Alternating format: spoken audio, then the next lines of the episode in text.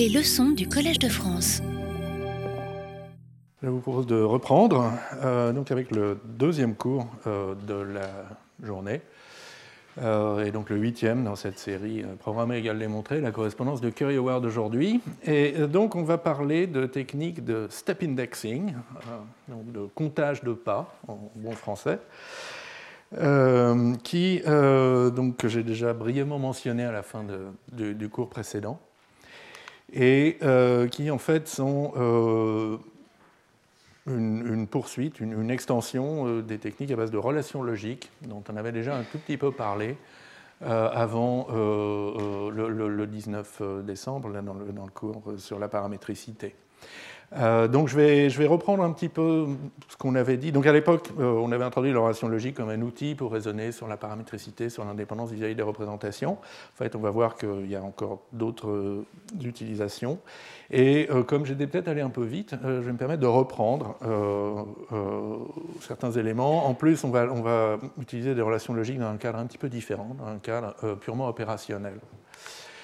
Euh, donc une relation logique, c'est une famille de relations R indexées par un, type T entre 0, 1, 2 ou plusieurs euh, programmes, ou dénotations de programmes. Et, euh, la caractéristique essentielle des relations logiques, c'est que deux fonctions sont reliées au type T flèche S si et seulement si elles envoient des arguments qui sont reliés au type T sur des résultats qui sont reliés au type S. Et par exemple, donc si on suppose que la relation sur le type des entiers, c'est l'égalité, euh, deux fonctions euh, des entiers dans les entiers sont reliées si elles sont extensionnellement égales. Vous, vous, les appliquez sur le même entier, vous obtenez le même résultat entier, même si elles peuvent être différentes, au sens d'avoir des algorithmes différents.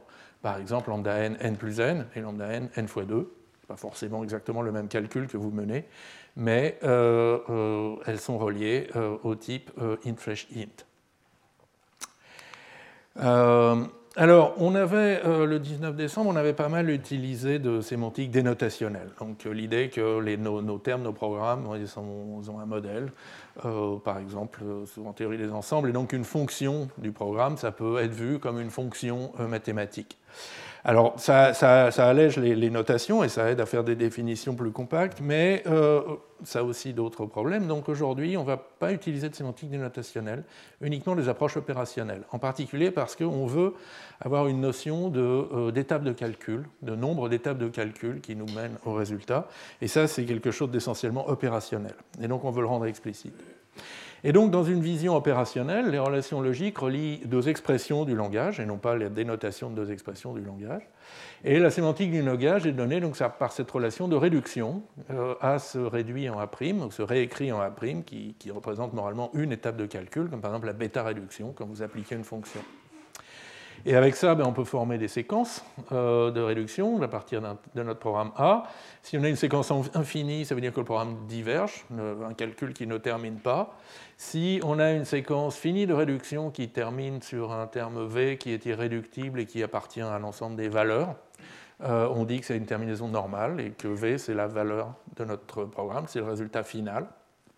Et puis, on peut aussi avoir des séquences de réduction qui s'arrêtent sur un terme irréductible, mais qui n'est pas une valeur. Par exemple, le 1 appliqué à 2. Si vous avez un, 1, un nombre entier, vu comme une fonction, et appliqué à un terme 2, euh, ça, ne peut pas se réduire, mais ça n'est pas non plus un résultat valide euh, de programme. Donc on dit qu'on a une terminaison en erreur. Alors pour simplifier encore un peu plus, on va se fixer une stratégie de réduction. Moi j'aime bien euh, l'appel par valeur. Donc on peut faire des bêta-réductions si vous avez une fonction lambda x.a appliquée à quelque chose, vous, euh, pouvez euh, substituer euh, le paramètre x par l'argument effectif v dans le corps de la fonction et puis continuer les réductions, mais seulement si v, l'argument a déjà été réduit en une valeur, donc ce qui force l'argument à avoir déjà été calculé jusqu'à une valeur. Bien, donc tout ça est assez classique, et du coup, quand on va définir des relations logiques sans sémantique dénotationnelle, juste en opérationnel, fait, c'est plus pratique de définir deux relations logiques. Il y en a une V, indicée par les types, et E, indicée par les types. V qui relie des paires de valeurs, et E qui relie des, paires d'expressions, de, calcul. Donc, par exemple, euh, au type int, comme on disait tout à l'heure, euh, les valeurs qui sont reliées, ben, c'est des n et n, pour tout n euh, entier. n valeurs entières. Et au type T flèche S, les valeurs qui sont reliées, ce sont deux lambda, deux fonctions, lambda x1 à 1, lambda x2 à 2, telles que, si vous choisissez deux arguments reliés, V1 et V2 dans la relation V de T, euh, alors les calculs obtenus en substituant x1 par V1 dans A1, x2 par V2 dans A2 sont reliés euh, dans la relation des, des expressions au type S. Et maintenant, qu'est-ce que ça veut dire que deux expressions sont reliées, deux calculs sont reliés? Donc A1 et A2 sont reliés si euh, si A1 se réduit en un terme B1 irréductible, alors A2 se réduit en un certain terme B2, et B1 et B2 sont reliés, en relation, euh, sont reliés comme valeur. Euh, alors la définition, qu'est-ce qu'il faut remarquer? Bon, La définition reste bien fondée, par récurrence sur T. Si vous expansez la définition de E de S ici, vous voyez que V de T flèche S ne dépend que de V de T et de V de S. Donc euh, il n'y a pas de problème de circularité dans cette définition. Qu'est-ce qu'il faut dire d'autre? Euh, Que euh, si votre terme 1 se réduit en erreur, donc B1 irréductible mais qui n'est pas une valeur, alors ça, ça va forcément être faux, d'accord? Puisque dans les V, il n'y a que des paires de valeurs. Et donc ça montre qu'un terme qui se réduit en erreur, en fait, est relié à n'importe quoi. Euh, une troisième remarque, c'est que c'est une définition un peu dissymétrique par rapport aux, définitions qu'on avait faites en sémantique opérationnelle, euh, dénotationnelle. Par exemple, euh, donc c'est, A2 qui imite les réductions que A1 peut faire. Si A1 ne termine jamais, d'accord, A1 ne, se réduit jamais en un terme irréductible, bah, tout ça est, est vrai de manière évidente, de manière vide, d'accord. Et donc un terme qui diverge est relié à n'importe quel terme aussi. Donc on a une petite dissymétrie, mais qu'on peut rectifier en, fait, en, reliant à la fois A1, A2 et A2, A1, par exemple. Et là, ça nous redonne une équivalence. Bon, mais j'avance un petit peu trop vite. Donc, euh, on peut montrer euh, le théorème fondamental des relations logiques, qu'on avait vu euh, le 19 décembre, qui est qu'un terme bien typé, interprété dans deux environnements reliés, vous donne deux calculs reliés. Donc si votre terme A est type T sous des hypothèses euh, XI de type TI, vous substituez, donc vous interprétez XI par VI d'un côté, V'I de l'autre, avec VI, VI' qui sont euh, reliés. Alors vous obtenez deux calculs qui sont différents, deux interprétations différentes de A, mais qui sont reliés dans la relation E de T. Et un corollaire de ça, donc c'est l'équivalence contextuelle, euh, qui est une propriété qui est souvent difficile à montrer, mais si vous avez que A1, A2 et A2, A1 sont reliés au type T, comme calcul, alors pour tout contexte C qui, euh, qui, va vous donner un entier à la fin, C de A1 s'évalue en n, si et seulement si, C de A2 s'évalue en n. D'accord. Et après, il y a plein d'autres corollaires qu'on avait vu le 19 décembre et qu'on ne va pas trop réutiliser aujourd'hui. Si on ajoute des types abstraits dans la relation logique, on obtient l'indépendance vis-à-vis des représentations d'un type abstrait. Si on ajoute du polymorphisme, on obtient des théorèmes gratuits, le fait qu'une fonction polymorphe satisfait forcément certaines égalités algébriques, etc. Bien. Et alors, en revanche, ce qu'on va faire beaucoup aujourd'hui, c'est s'intéresser à des relations euh, unaires, donc des, des, prédicats en fait sur un, euh, sur des, des, valeurs ou des termes. En, d'autres termes, euh, euh, c'est comment interpréter les types T comme des ensembles de valeurs et des ensembles d'expressions. Par exemple, l'interprétation du type int, c'est l'ensemble des valeurs n qui sont entières, et l'interprétation du type T flèche S, c'est l'ensemble des lambda abstractions qui envoient des valeurs de, de VT dans des calculs E de S. Et une expression est type T si, euh, euh, quand elle se réduit en un terme irréductible, ce terme est dans l'ensemble V de T. Et, là, euh, même remarque que tout à l'heure, une expression qui est en erreur, irréductible mais pas une valeur, comme 1 impliqué à 2, n'est dans aucun V de T. Et donc une expression qui se réduit en erreur, comme A qui se réduirait en 1 impliqué à 2, n'est dans aucun E de T. Et alors là aussi, on a un théorème fondamental des relations logiques. Donc si votre terme est bien typé et que vous interprétez ces variables libres par des valeurs du bon type, alors vous obtenez un calcul du bon type. Et le corollaire, un corollaire, c'est la sûreté du typage. Montrer que si vous avez un terme A de type T, sans variable libre, A ne peut pas se réduire en erreur. Soit il se réduit en une valeur, soit il diverge. parce qu'il bah, est dans E de t, dans l'interprétation de son type, et on vient de voir que les termes qui se réduisent en erreur ne sont pas dans E de t. Et donc ça, c'est le fameux slogan de Robin Milner, Well-typed terms do not go wrong. Des termes bien typés ne, euh, ne partent pas en sucette, si je peux, simplifier un peu la traduction. Euh, ah, il y a des techniques plus simples hein, pour montrer la sûreté du typage, mais c'est intéressant de l'avoir juste comme corollaire ici. Donc, jusqu'ici, tout va bien. Et euh, le problème, auquel on va s'attaquer maintenant, c'est euh, d'ajouter euh, plus de types à notre relation logique et à notre modèle des types sous forme d'ensemble de valeurs ou de termes. Et en particulier des types récursifs, donc des types de données euh, inductives, voire algébriques généraux. Alors si nos types de données sont non récursifs, c'est facile. par exemple, c'est facile d'ajouter le produit, t croix s, et la somme, t plus s. Les valeurs de type t croix s, ben, c'est les paires, vw, les couples VW, tels que V est une valeur de type T, W une valeur de type S.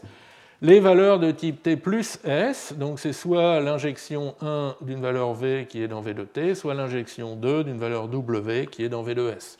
D'accord? Et, le point euh, important, c'est que la définition de V de T reste bien fondée par récurrence sur le type T.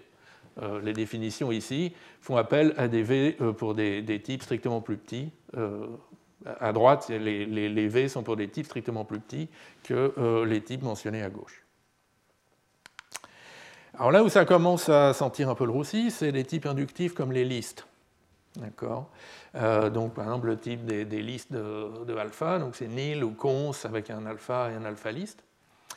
Alors bien sûr, on a envie de dire que les valeurs de type t-list, ben, c'est soit nil, soit constructeur cons appliqué à une valeur v qui est dans v de t et une valeur w qui est dans v de t liste.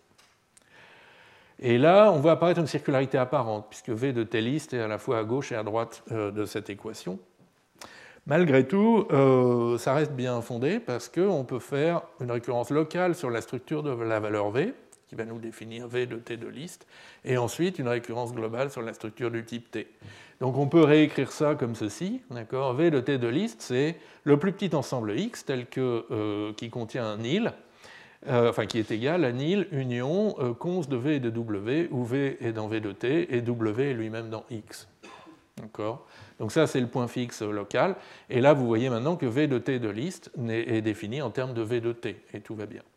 Alors une manière moins pédante de dire, de ça, c'est juste que les, les, valeurs de type t de liste, euh, liste de T, c'est en fait de la forme cons de V1, cons de V2, cons de Vn nil, euh, pour 0, 1 ou n valeurs euh, V, qui doivent toutes être des valeurs de type T. Bon. Mais là où on a un vrai problème, c'est avec des types récursifs qui ne sont pas inductifs, donc qui ont des occurrences qui ne sont pas strictement positives dans les types des constructeurs. Et euh, alors l'exemple euh, typique, c'est euh, ce type, lame, qui a un constructeur lame et qui porte une fonction des lames dans les lames. Donc lame, ça veut dire lambda, et en fait, ce type, on l'a déjà rencontré plusieurs fois, il est isomorphe au lambda calcul pur. D'accord?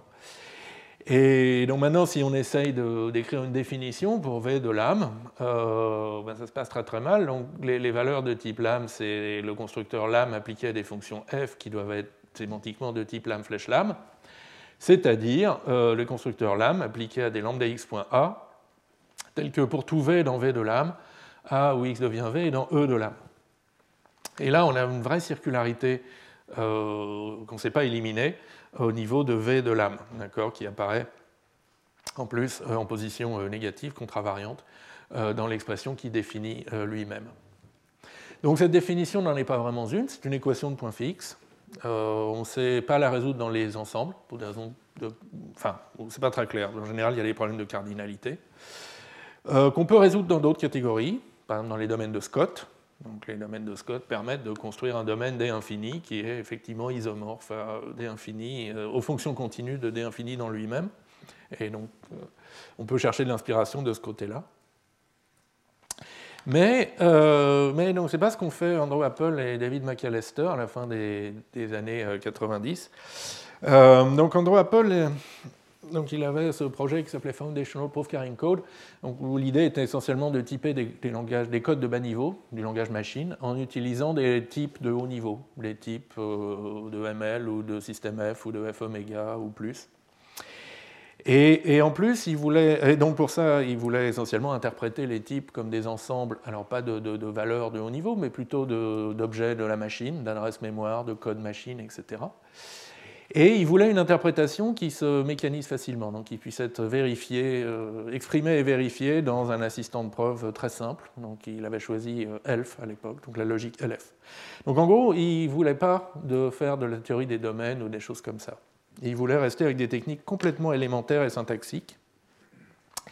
Et, euh, donc, lui, Andrew Apple et David McAllister ont eu cette idée brillante qu'on peut fonder la définition des ensembles V de T, non pas par récurrence sur la structure de T, mais par récurrence sur autre chose. Ça peut être un autre paramètre, en l'occurrence un entier, euh, et cet entier euh, représente un nombre d'étapes de réduction. C'est le nombre maximal d'étapes de réduction qu'on se permet de faire pour évaluer des expressions ou euh, pour appliquer des valeurs ou examiner des valeurs, appliquer des valeurs qui sont des fonctions, déstructurer des termes construits. Et donc la technique, alors le E parle d'un modèle indexé euh, des types récursifs, euh, mais la technique est passée dans l'usage sous le nom de step indexing, le comptage de pas, le comptage d'étapes de calcul. Alors, essayer de vous donner un peu plus d'intuition avant de vous montrer les, équations. Euh, donc, qu'est-ce que ça veut dire sémantiquement qu'une expression A est de type int, le type des entiers? La réponse habituelle, c'est de dire, bon, si A se réduit en un entier, un, nombre entier, ou si A diverge, alors oui, A est bien de type int. En revanche, euh, si A se réduit en une erreur, réduit en erreur, ou en une valeur qui n'est pas un entier, une chaîne de caractères, une lambda abstraction, donc non, A n'est pas de type int, c'est clair. Et alors la réponse à pas compter, la réponse avec comptage de pas, ça consiste à se dire, bon, on va se donner un nombre, euh, un entier k, un nombre d'étapes de calcul k. Et si en k étape au plus A se réduit en un entier ou n'atteint pas une forme normale, on va dire que oui, A semble de type int pour k étape. On n'en est pas encore complètement sûr, parce que si A n'a pas atteint de forme normale en k étape, peut-être qu'à la k plus unième étape, A va se réduire en une chaîne de caractères, et là on verra bien que non, ce n'est pas un entier et ça ne va pas. Mais en k étape, A semble de type int. Jusqu'ici, tout va bien. En revanche, si en k étape au plus A s'est déjà réduit en erreur ou en une valeur qui n'est pas un entier, là on peut conclure immédiatement que A n'est pas de type int. Et finalement, on va dire que A est type int si A semble de type int pour k étapes, k étant arbitraire. N'importe quel nombre d'étapes, euh, A semble de type int. Et donc ça donne euh, cette définition euh, formelle qui est un petit peu difficile à lire, et ce n'est que la première d'une longue série. Donc essayez, restez avec moi. Euh, donc on va noter A flèche KB pour dire A se réduit vers B en K étapes de réduction. D'accord? Donc K bêta réduction par exemple.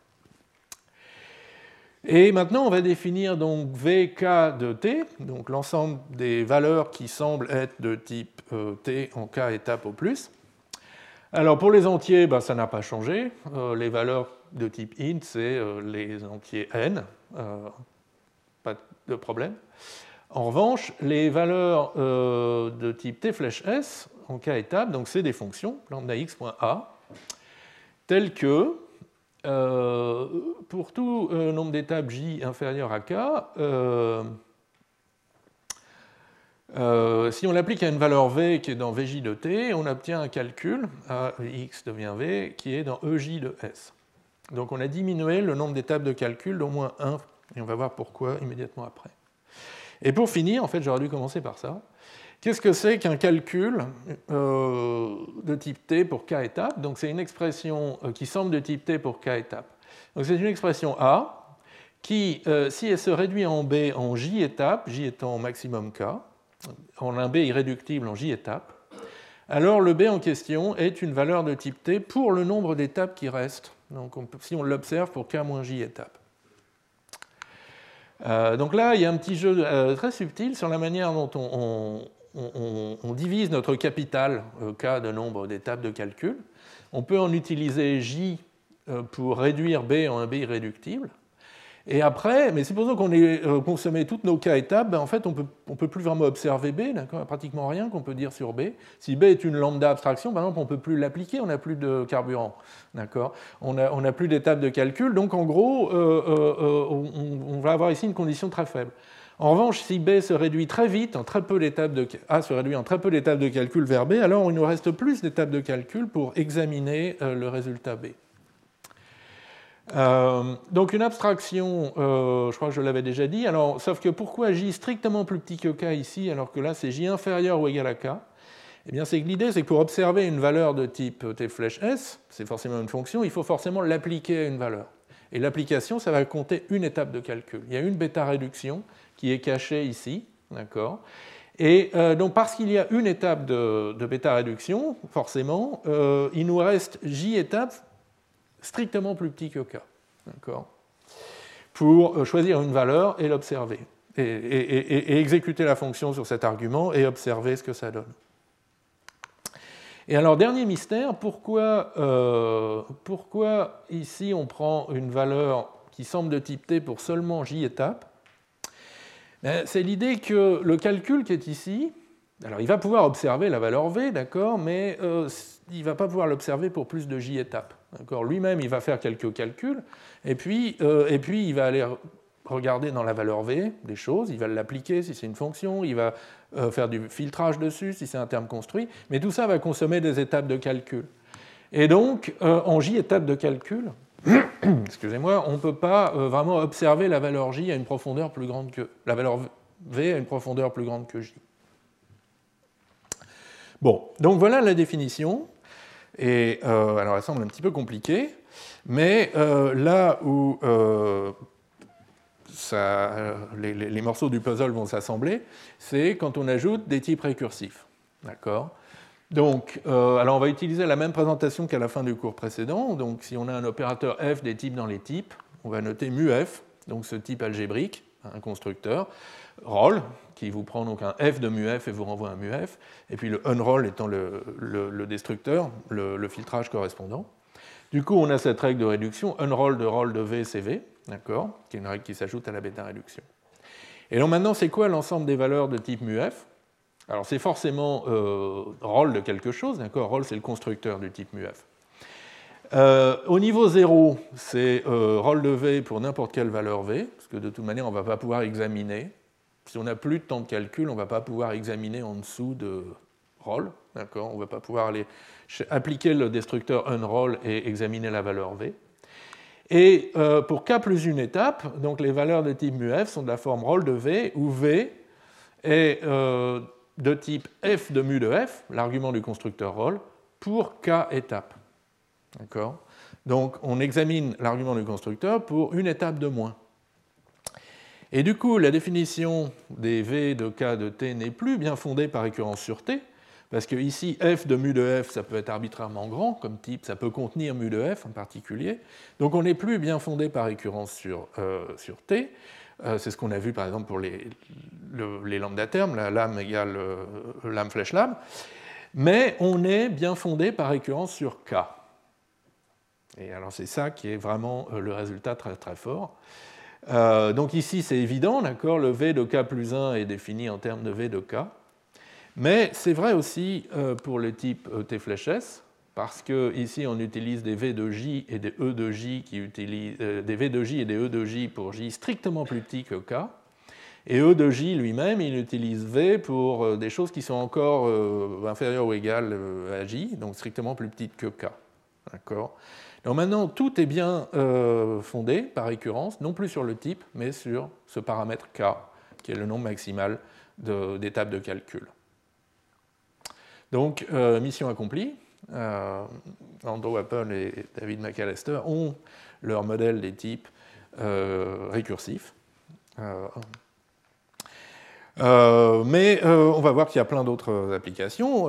alors, une application, donc, le fameux type des lambda, termes purs. Donc D, c'est mu de lambda t t flèche t, ça vous donne un type D qui est isomorphe à D flèche D. Et donc, sans surprise, c'est quoi les valeurs de type D au niveau 0 C'est des rôles de n'importe quoi. Et euh, des valeurs de type D au niveau k plus 1, c'est rôles de lambda abstraction, lambda x.a, pourvu que ces lambda envoient euh, des, des, valeurs de type VJ de D vers des calculs de type EJ de D, pour J euh, plus petit que K.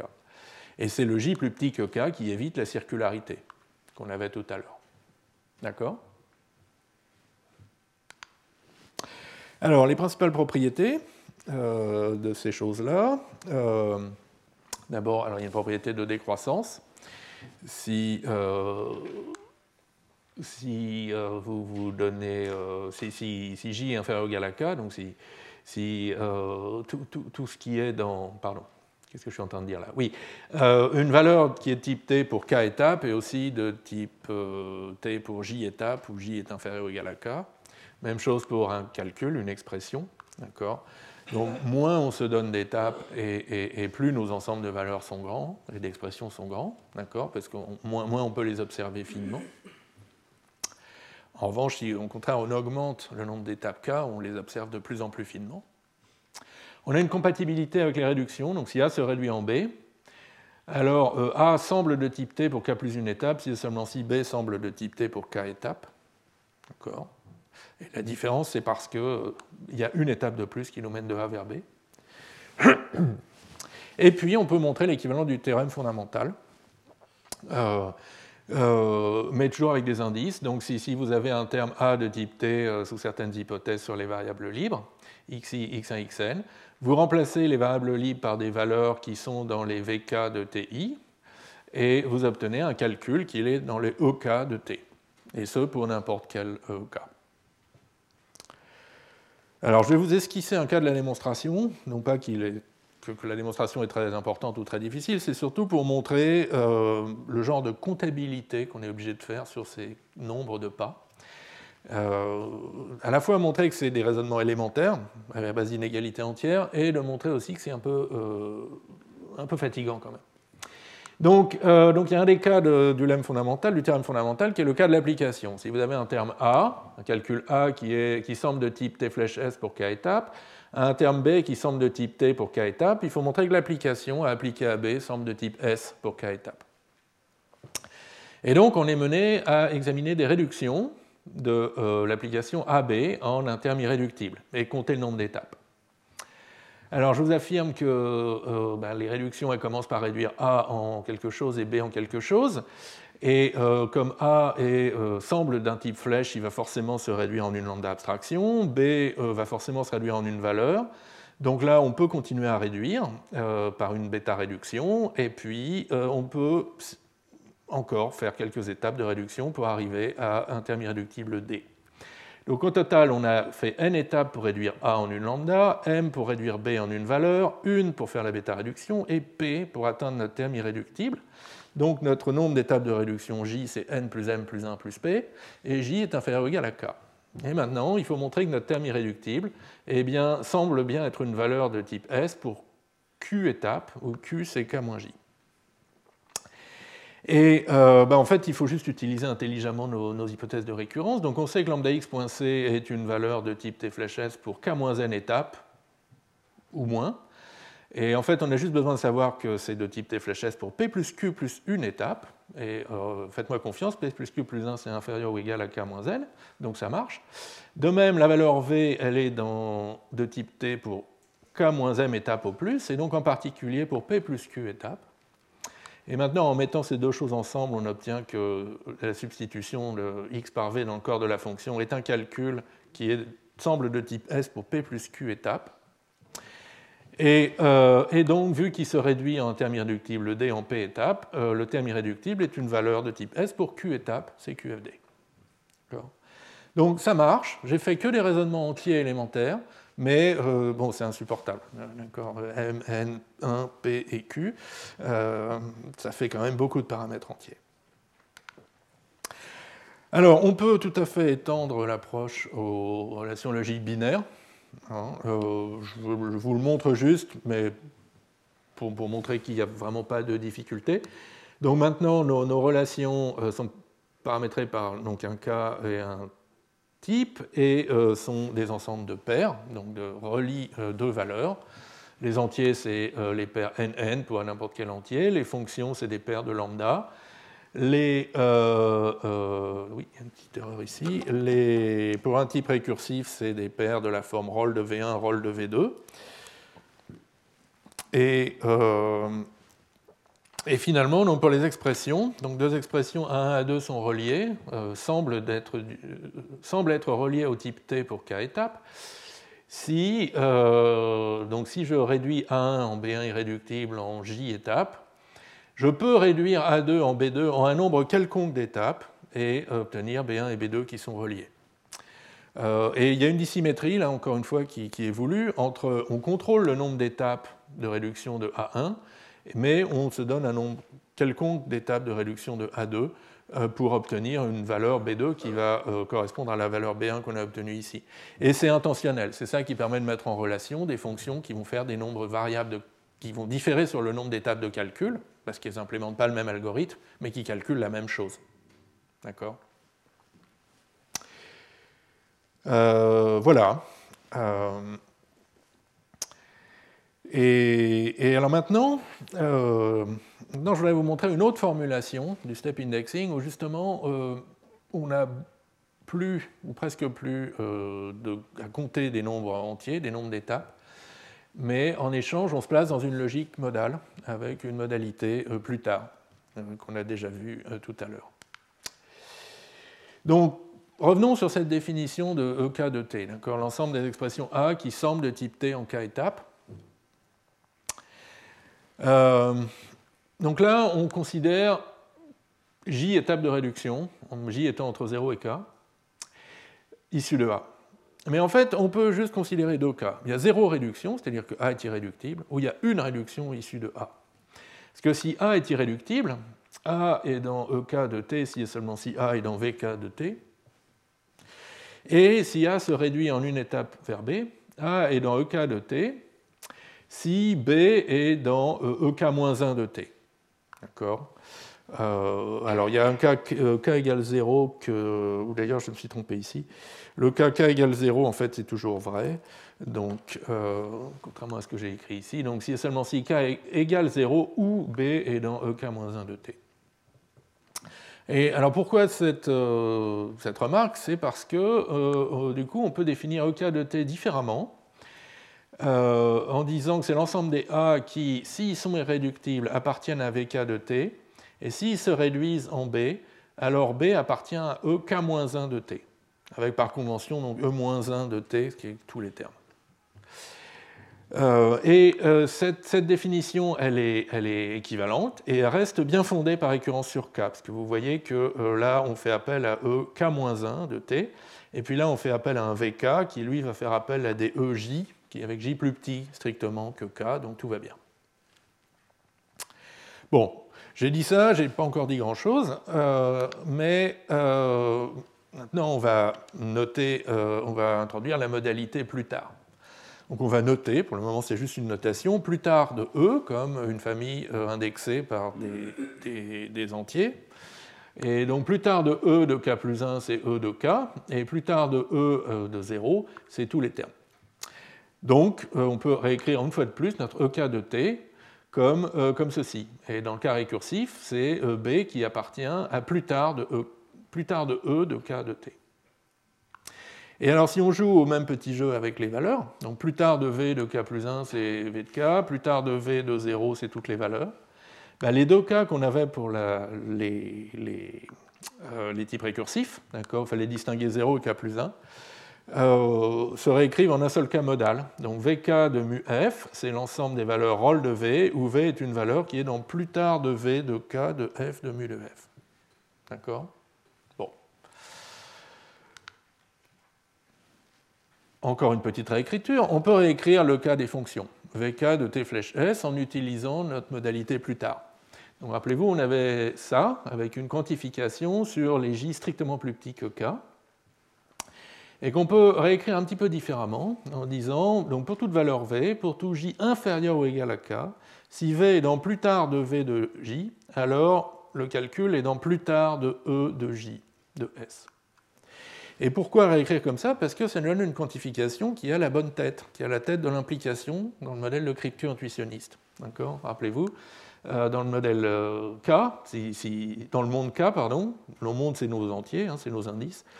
Euh, dans le monde K, A implique B, si et seulement si pour tout J inférieur ou égal à K, A est vrai dans J implique B est vrai dans J.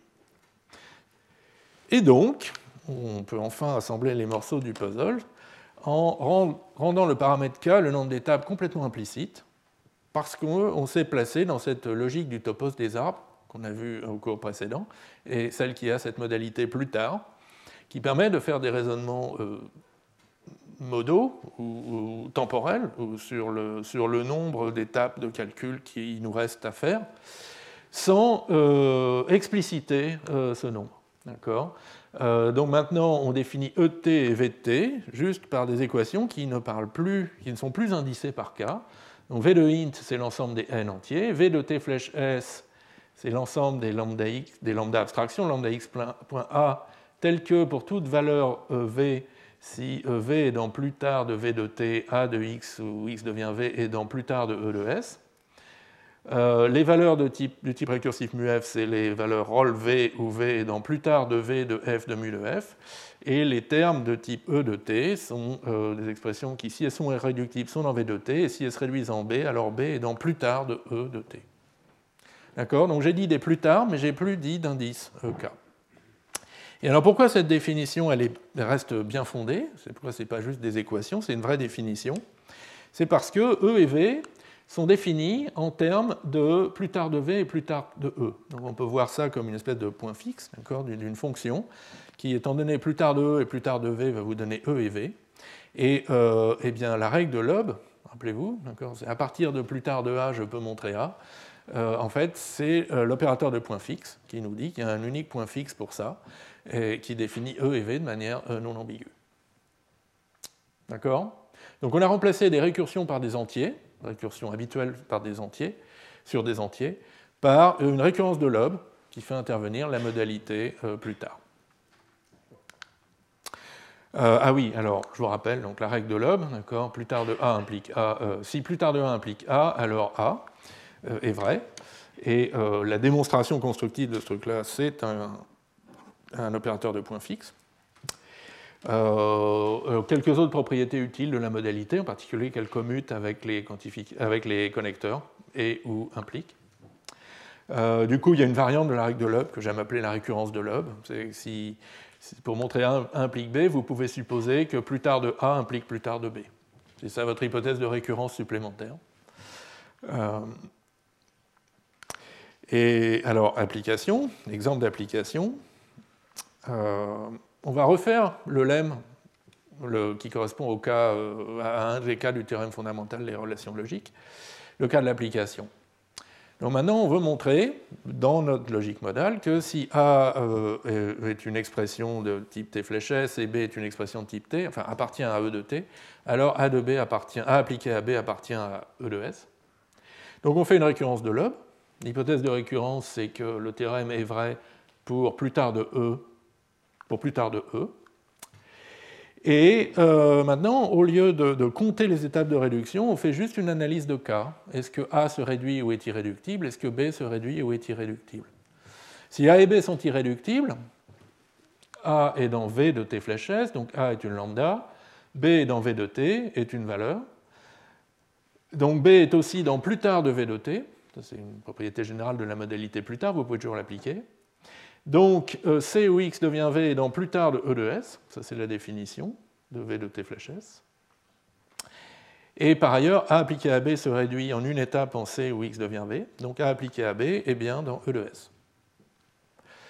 Et puis euh, les cas où A se réduit ou bien A est irréductible mais B se réduit, en fait, découle directement de l'hypothèse de récurrence, parce qu'on peut faire une, réduction sur l'application aussi. Bon, je ne rentre pas dans les détails euh, plus, mais euh, juste pour vous montrer qu'il n'y a plus de comptage de pas, on ne fait plus cette comptabilité un peu pénible, où on décompose nos cas étapes en n plus m plus 1 plus p plus q. Euh, et, en fait, la récurrence qu'on fait, c'est une récurrence dans le style de Loeb.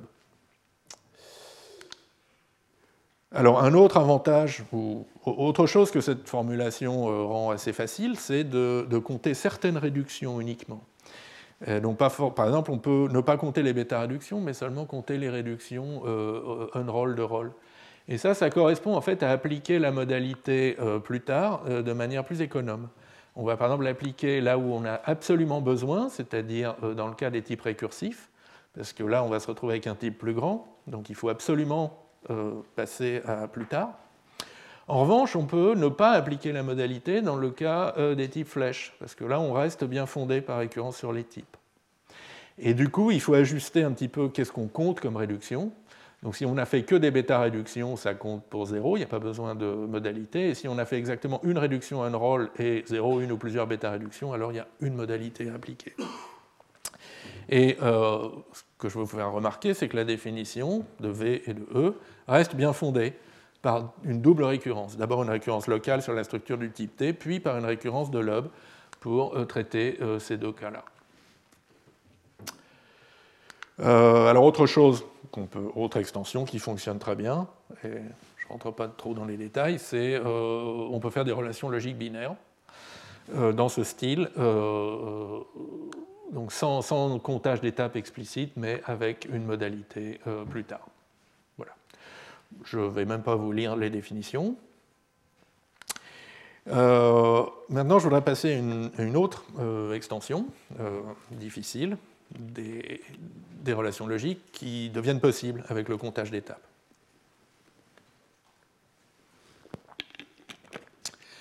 Donc, l'extension, c'est l'état mutable.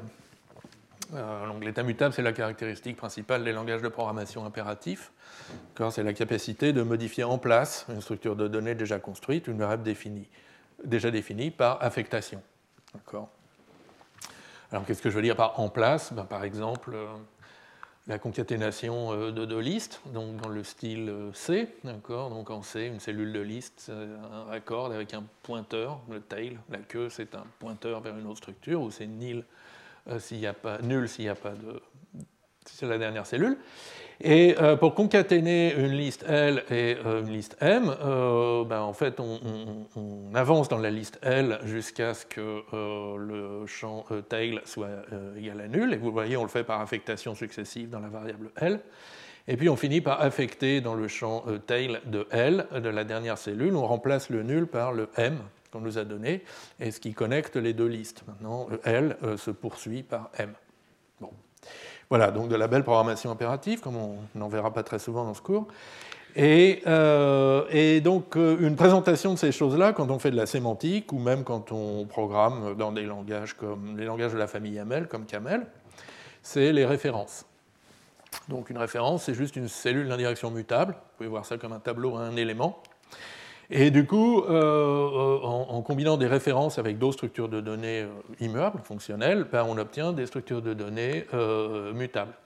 Par exemple, si vous prenez les listes habituelles comme en camel, mais vous dites que cons, ça prend une alpha ref, donc une référence vers une valeur de type alpha, et une référence vers une alpha m list, d'accord, ben vous avez une liste à la C, dans laquelle vous pouvez muter dans chaque cellule de liste, aussi bien la tête que la queue. Bien, donc ça suffit pour faire de la programmation impérative, ou du moins pour raisonner dessus. Et, euh, donc on a un type euh, tref, qui sont les références qui contiennent euh, des, valeurs de type t. une fonction pour créer et initialiser une référence, donc vous lui donnez une valeur initiale de type t, elle vous renvoie une tref, une référence contenant cette valeur. Un opérateur de déréférencement, point d'exclamation, qui vous renvoie la valeur courante contenue dans la référence. Et un opérateur d'affectation, vous lui donnez une référence et une nouvelle valeur, et il stocke cette nouvelle valeur dedans. Bon. Donc, euh, donc voilà pour les, références. Et, euh, et, pour leur donner une sémantique, alors c'est un petit peu, petit peu délicat. Une sémantique par réduction, c'est un petit peu délicat parce que si on fait juste des, bêta-réductions, comme d'habitude, euh, on ne rend pas compte du partage d'une même référence entre une lecture et une écriture. Par exemple, à gauche, ici, donc je crée une nouvelle référence initialisée à 1, je la lis à la variable R et je l'utilise deux fois. Une première fois pour affecter 2 dans la référence, une deuxième fois pour lire la référence. Donc je m'attends à avoir 2 comme résultat. En revanche, si je fais une bêta-réduction, si je remplace R par f de 1 dans le reste du calcul, Là, je me retrouve avec deux références différentes. Ici, je crée une référence initialisée à 1 dans laquelle je mets 2. Là, je crée une autre référence initialisée à 1 que je déréférence et j'obtiens 1. Donc j'ai perdu le partage, donc la sémantique n'est pas bonne. Et la solution, c'est euh, de mettre un niveau d'indirection supplémentaire dans la sémantique. Donc il y a cet adage qu'en informatique, tout problème peut se résoudre avec un niveau supplémentaire d'indirection. Euh, donc là, le niveau d'indirection supplémentaire, c'est de dire que les références vont s'évaluer en des adresses, petit l, locations en anglais. Vous pouvez voir ça comme des entiers euh, dans la mémoire vive de votre ordinateur, vous pouvez voir ça comme des identifiants d'une autre classe. Et on va avoir un état mémoire, petit m, qui est une fonction finie des adresses dans les valeurs, qui, donc pour chaque référence, enregistre la valeur courante, un peu comme la mémoire vive de votre ordinateur. Et du coup, la sémantique opérationnelle va réduire des configurations, des paires d'un terme A et d'un état mémoire M.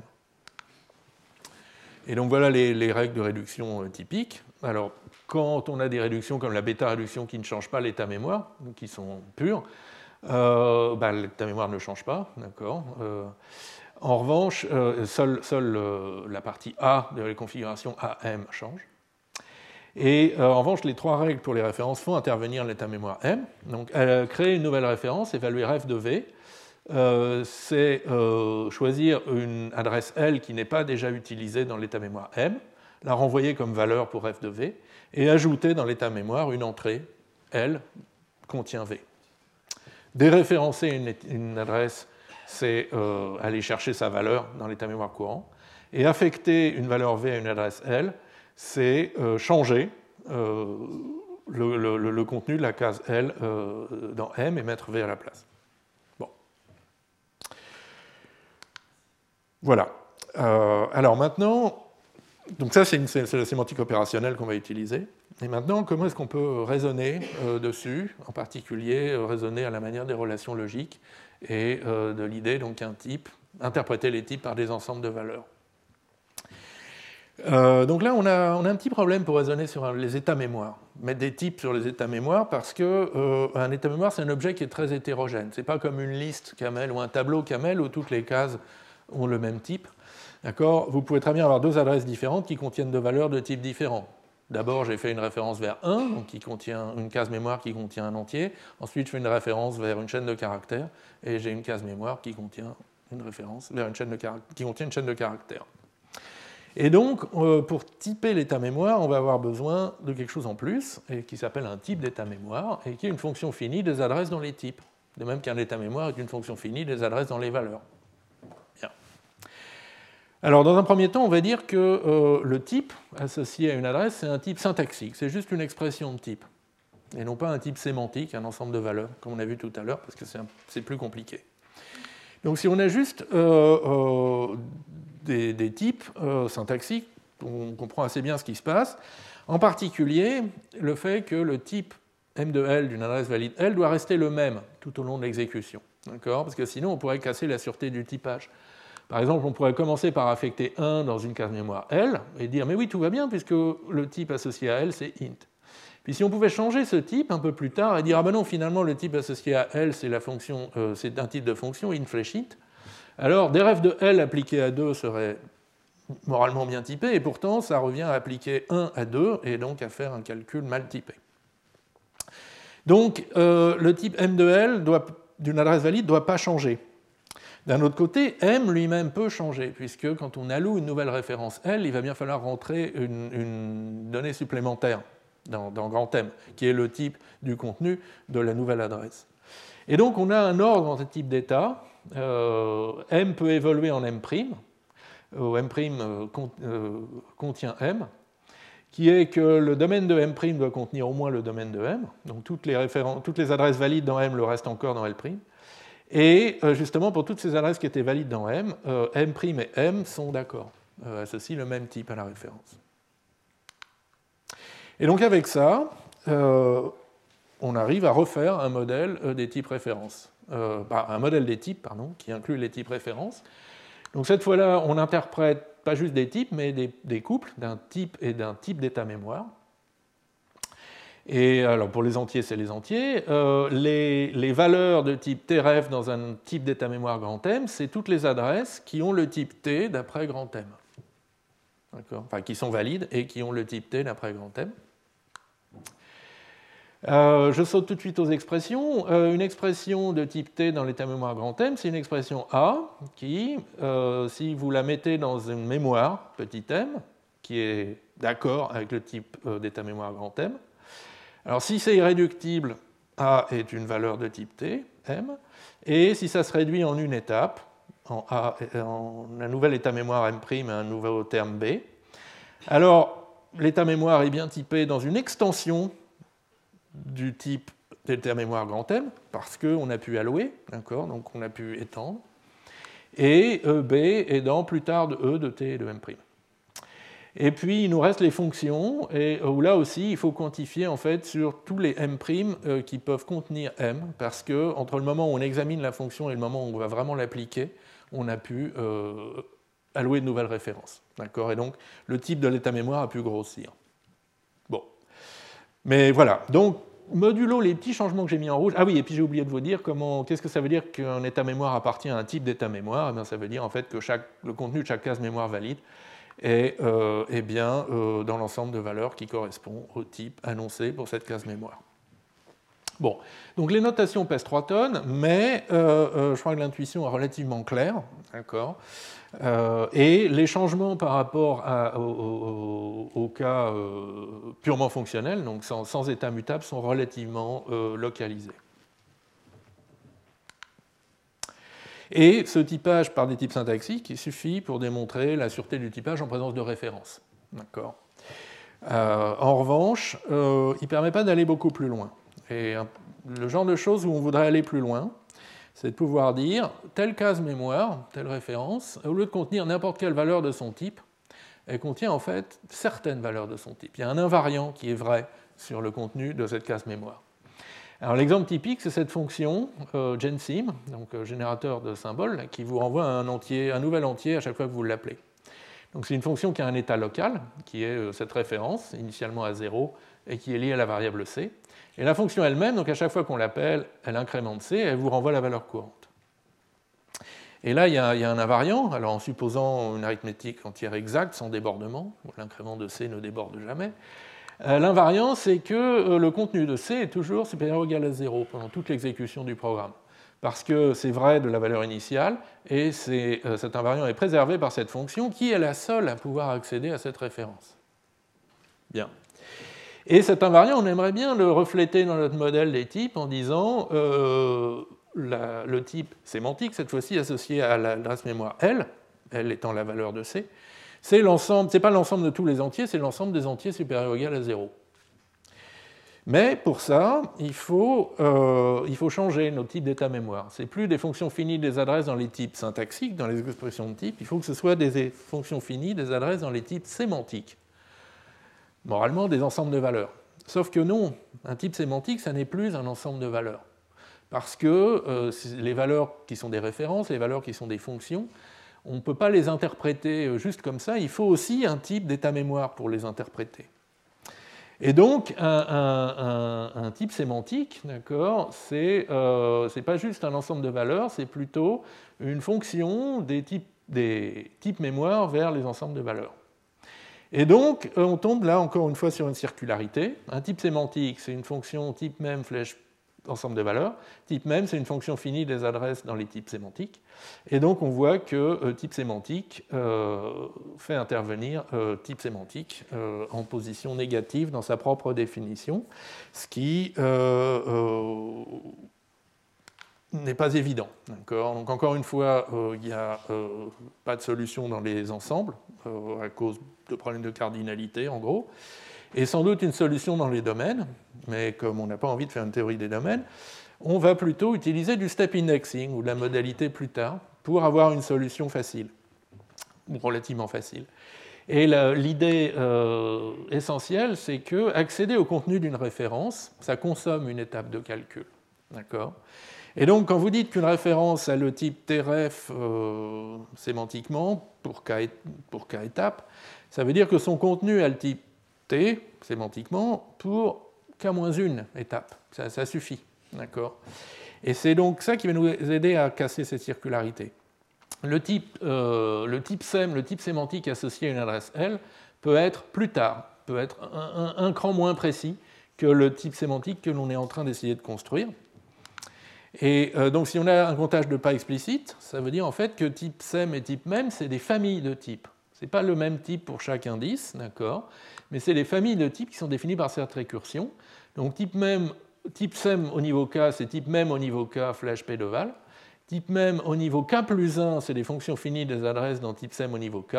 Et puis type même au niveau 0, de toute manière, on n'ira jamais examiner parce qu'on n'a plus d'étape de, calcul. Donc on peut dire c'est une fonction finie des adresses dans un type arbitraire. Le type unit, par exemple, a un élément. Et, cette famille de types, en fait, c'est euh, euh, la solution de l'équation suivante exprimée avec la modalité plus tard. Type SEM égale adr, fonction, finie des adresses dans les plans plus tard de type SEM, flèche, euh, ensemble de valeurs. Parce que dans, cette logique du topos des arbres, on peut, faire, euh, on peut, définir plus tard et faire des récurrences de lobe sur des types quelconques, Pas juste sur des propositions logiques, ou, etc. Et donc on peut faire euh, un, plus tard sur un type, et la solution, en fait, ça va nous donner bah, des familles de types indexées par le, le nombre d'étapes de calcul, indexées par le monde courant. Et du coup, eh ben, on arrive en fait à, exprimer euh, une relation logique unaire qui n'est pas trop affreuse et qui a des types euh, sémantiques cette fois-ci et non plus des types syntaxiques. Et en fait, ça change très peu de choses.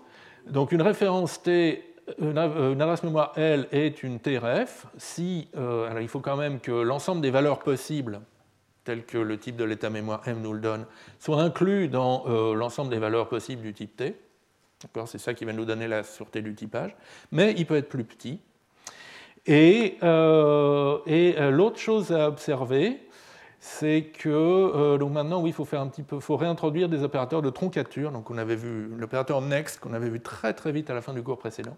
Donc, next, c'est ce qui vous permet de passer d'un type A à un type plus tard de A, d'accord? Et, et, donc en particulier, quand vous appliquez M de L, qui est un type sémantique, vous l'appliquez à un monde un état mémoire, un type de l'état mémoire qui est un cran plus tard, donc qui est next. Vous devez introduire cet opérateur next pour euh, respecter euh, le typage, et c'est cet opérateur next qui aussi fait que toute cette définition est bien fondée, euh, encore une fois par un point fixe de l'œuvre.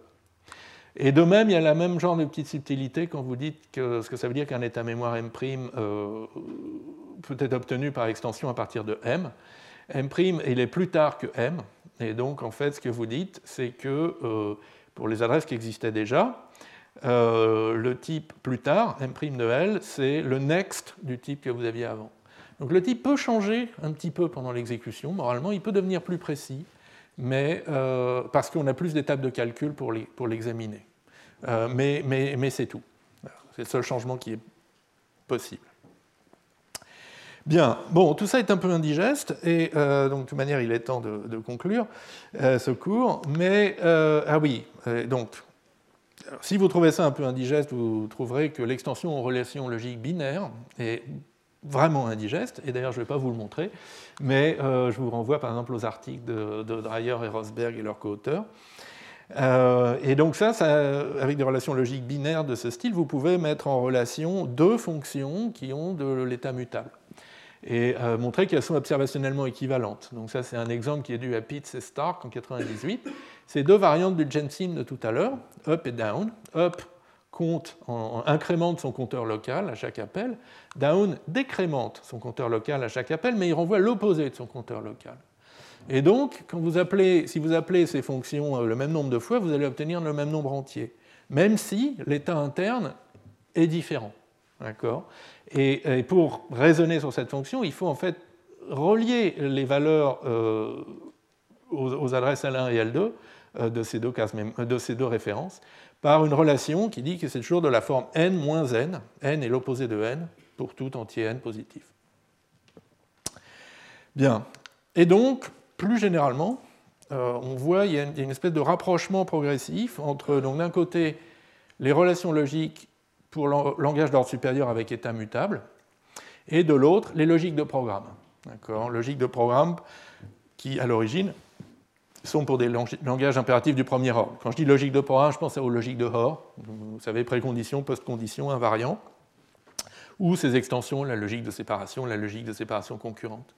Donc d'un côté, euh, historiquement, ces logiques de programme sont pour des programmes du premier ordre, il n'y a pas de fonction d'ordre supérieur. Et historiquement, les relations logiques sont pour des langages purs, mais traitent parfaitement l'ordre supérieur. Et donc, euh, bah, ce que je vous ai montré là, c'est euh, par exemple pour raisonner des équivalences là-dessus, c'est euh, un, début de rapprochement entre ces deux approches et un, exemple récent de, convergence très très forte entre ces deux approches, donc c'est Iris, qui est un cadre général pour définir des logiques de séparation concurrentes à l'intérieur de Coq, mais qui inclut également des modalités, plus tard et pour toujours, qui permettent de traiter ces aspects fonctions d'ordre supérieur, qui, manquent dans la logique de séparation concurrente euh, originale. Voilà. Euh, et un jour, peut-être l'an prochain, peut-être dans deux ans, j'aimerais faire une série de cours sur les logiques de programme, justement, pour revenir sur ces aspects-là. Voilà, donc je termine avec juste un peu de bibliographie, si vous voulez aller plus loin. Donc les, articles fondateurs, des, refondations, les reformulations à base de logique modale. Et puis, donc, si j'ai piqué votre curiosité sur Iris, il y a un, bon, euh, un bon tutoriel qui est disponible en ligne que vous allez voir. Voilà, je vous remercie. Retrouvez tous les contenus du Collège de France sur www.colège-2-france.fr.